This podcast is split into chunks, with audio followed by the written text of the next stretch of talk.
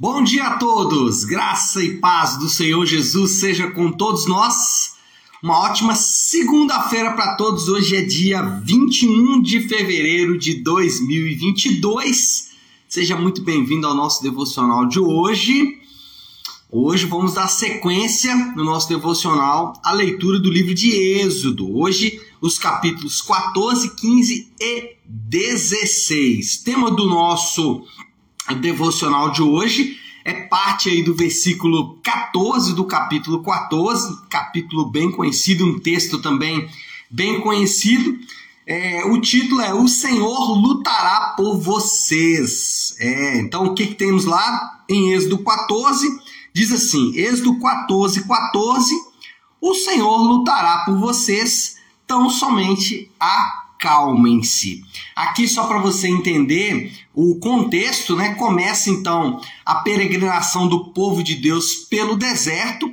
É, nós sabemos que Deus retira o seu povo do Egito, da escravidão do Egito, com um braço forte, enviando não só a, o seu livramento, como também o seu juízo sobre a nação do Egito, sobre os egípcios, pessoas que, ou homens que eram cruéis, né? Nós sabemos do, do assassinato de crianças por causa, né, da, do crescimento populacional dos hebreus. Um, os faraós, e aquele faraó em especial, mandou matar as crianças.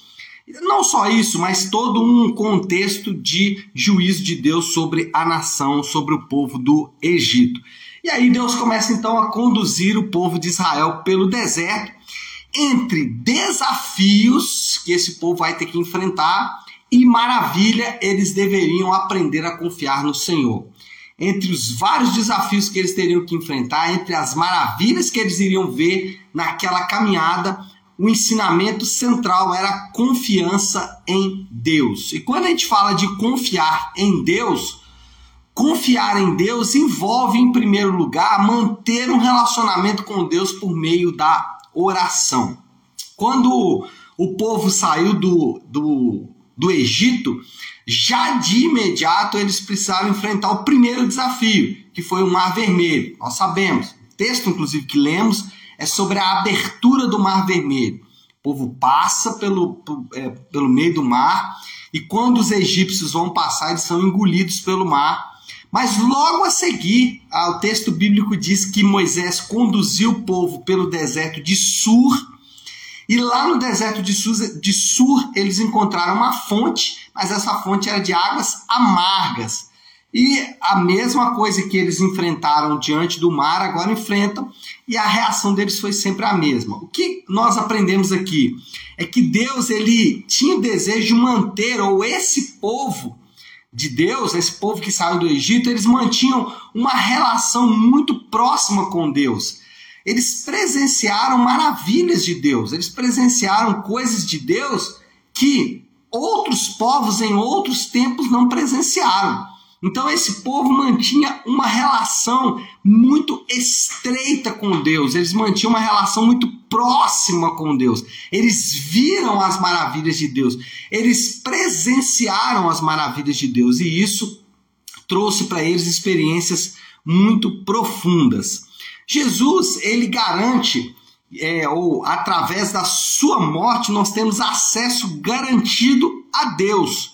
E o próprio Senhor Jesus, ele nos desafia a apresentar a Deus todas as nossas petições.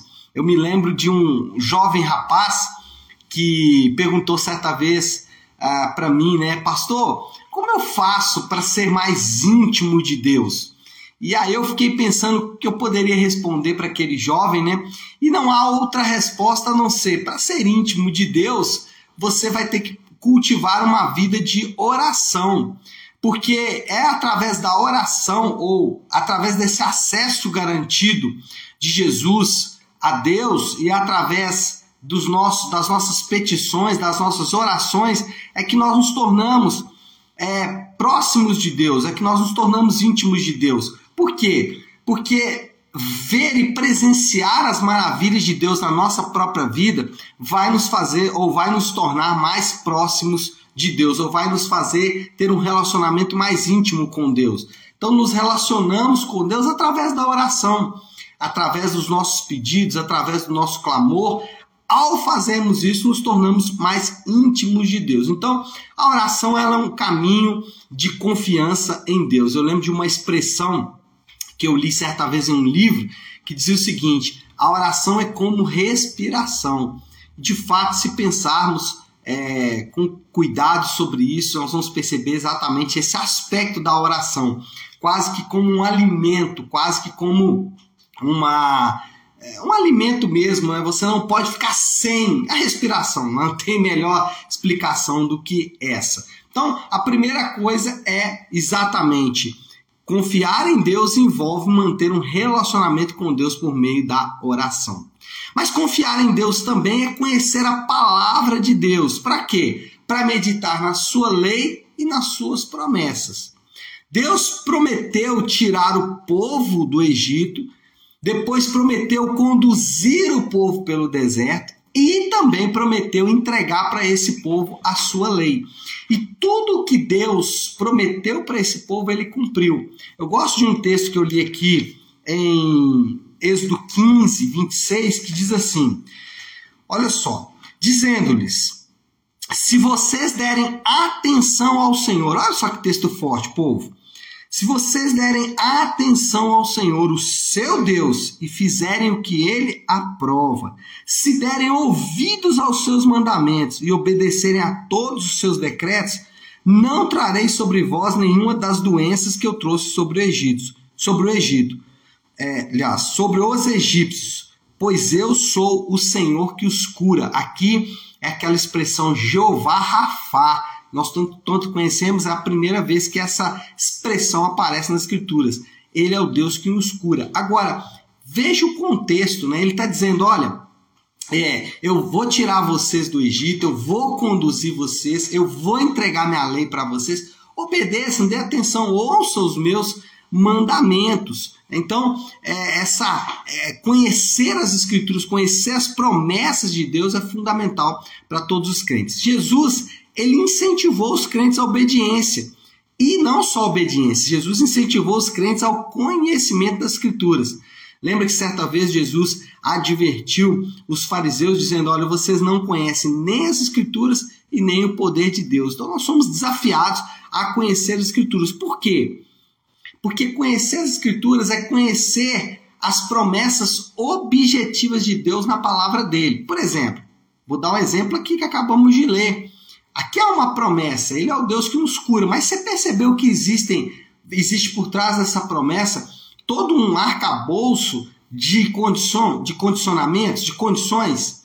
É, então, é, o que eu quero que você entenda é que as promessas de Deus elas são objetivas, elas não, não podem ser criadas pela nossa mente, elas não podem ser criadas pela nossa fantasia e achar que Deus tem compromisso com a nossa fantasia. Não, nós temos que conhecer as Escrituras exatamente para saber o que são as promessas de Deus e mais, aplicar as promessas de Deus na nossa própria vida. Ontem, no culto, eu dei um exemplo disso que eu estou falando, preguei algo parecido com o que eu estou falando aqui nessa manhã.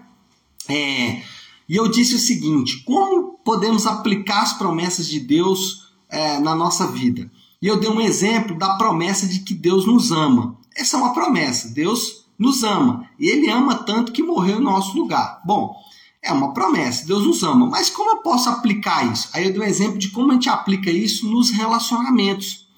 Então, quando você entende a promessa de Deus, quando você medita e conhece a promessa de Deus de que Deus te ama, você vai, vai reagir às críticas e aos elogios de uma maneira completamente diferente. Por exemplo, quando alguém te criticar, quando alguém falar, olha, é, você não foi bom nisso, naquilo, naquilo outro, você não vai ficar na defensiva. Sabe por quê? Porque a pessoa mais importante do universo te ama.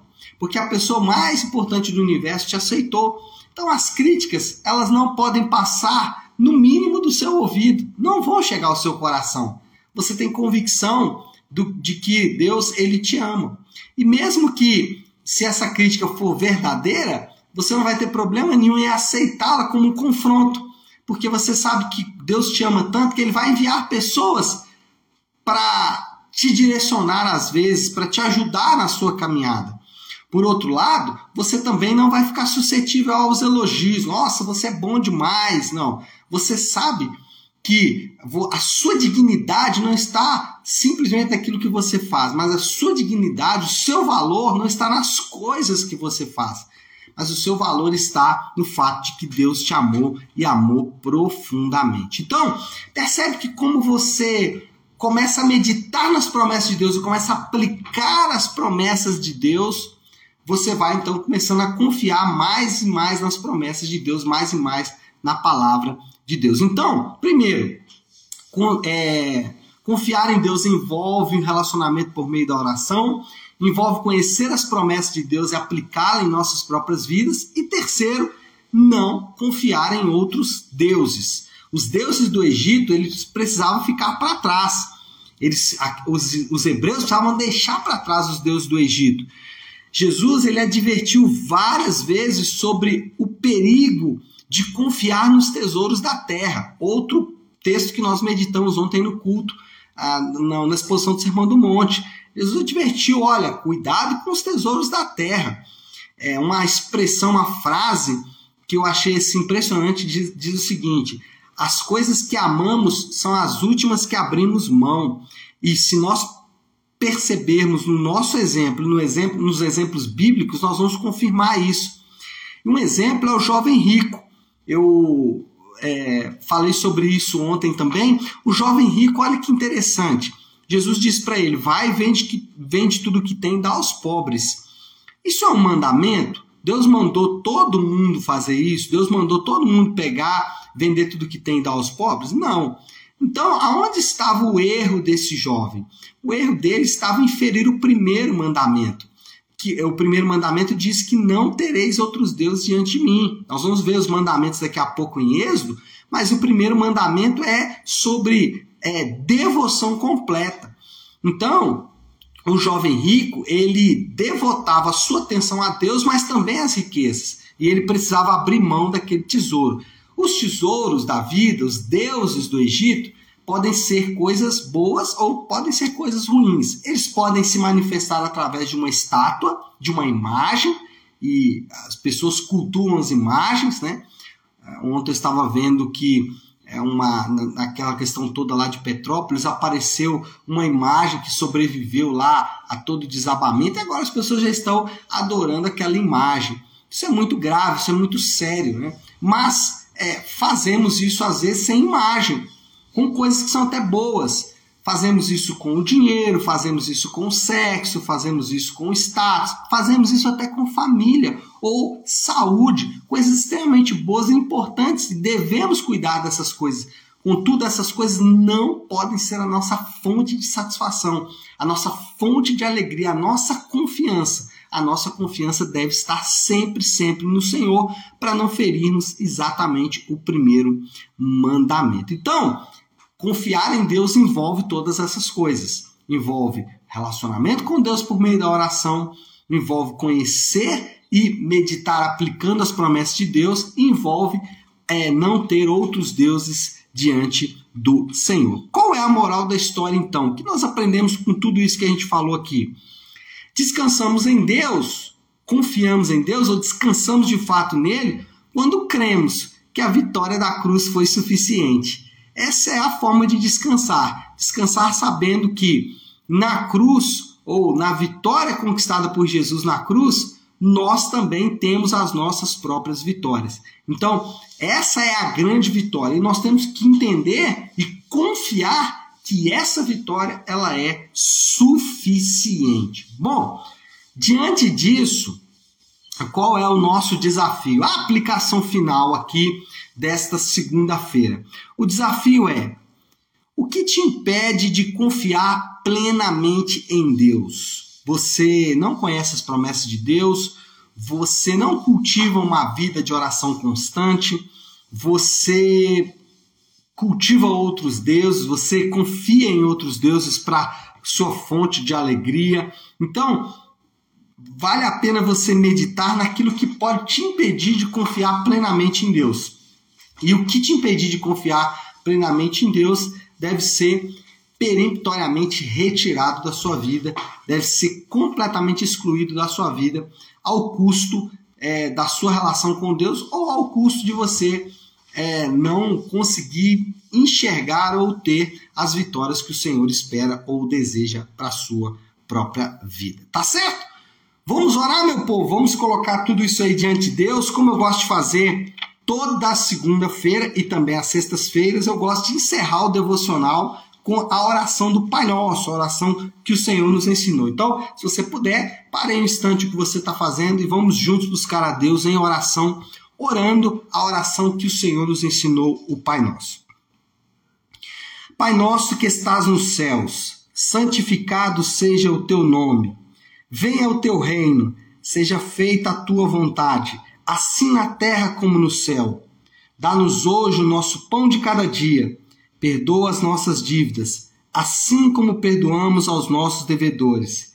E não nos deixes cair em tentação, mas livra-nos do mal, porque teu é o reino, o poder e a glória para sempre. Amém, amém e amém. Amém, pessoal? Bom, então é isso, nós vamos ficando por aqui. Antes de encerrarmos, eu quero apenas deixar um aviso para vocês. Hoje, às 20 horas, na nossa igreja Nave, nós temos o Nave Talk. O que é o Nave Talk? É um momento onde nós vamos ter comunhão e também meditar na palavra de ontem, direcionada para os casais. Então, hoje nós vamos receber os nossos casais e você que é casado ou você que pretende se casar, você que deseja se casar, hoje às 20 horas na nossa igreja nave, tá bom? Deus abençoe, fiquem com Deus, ótima segunda-feira e ótima semana para todos.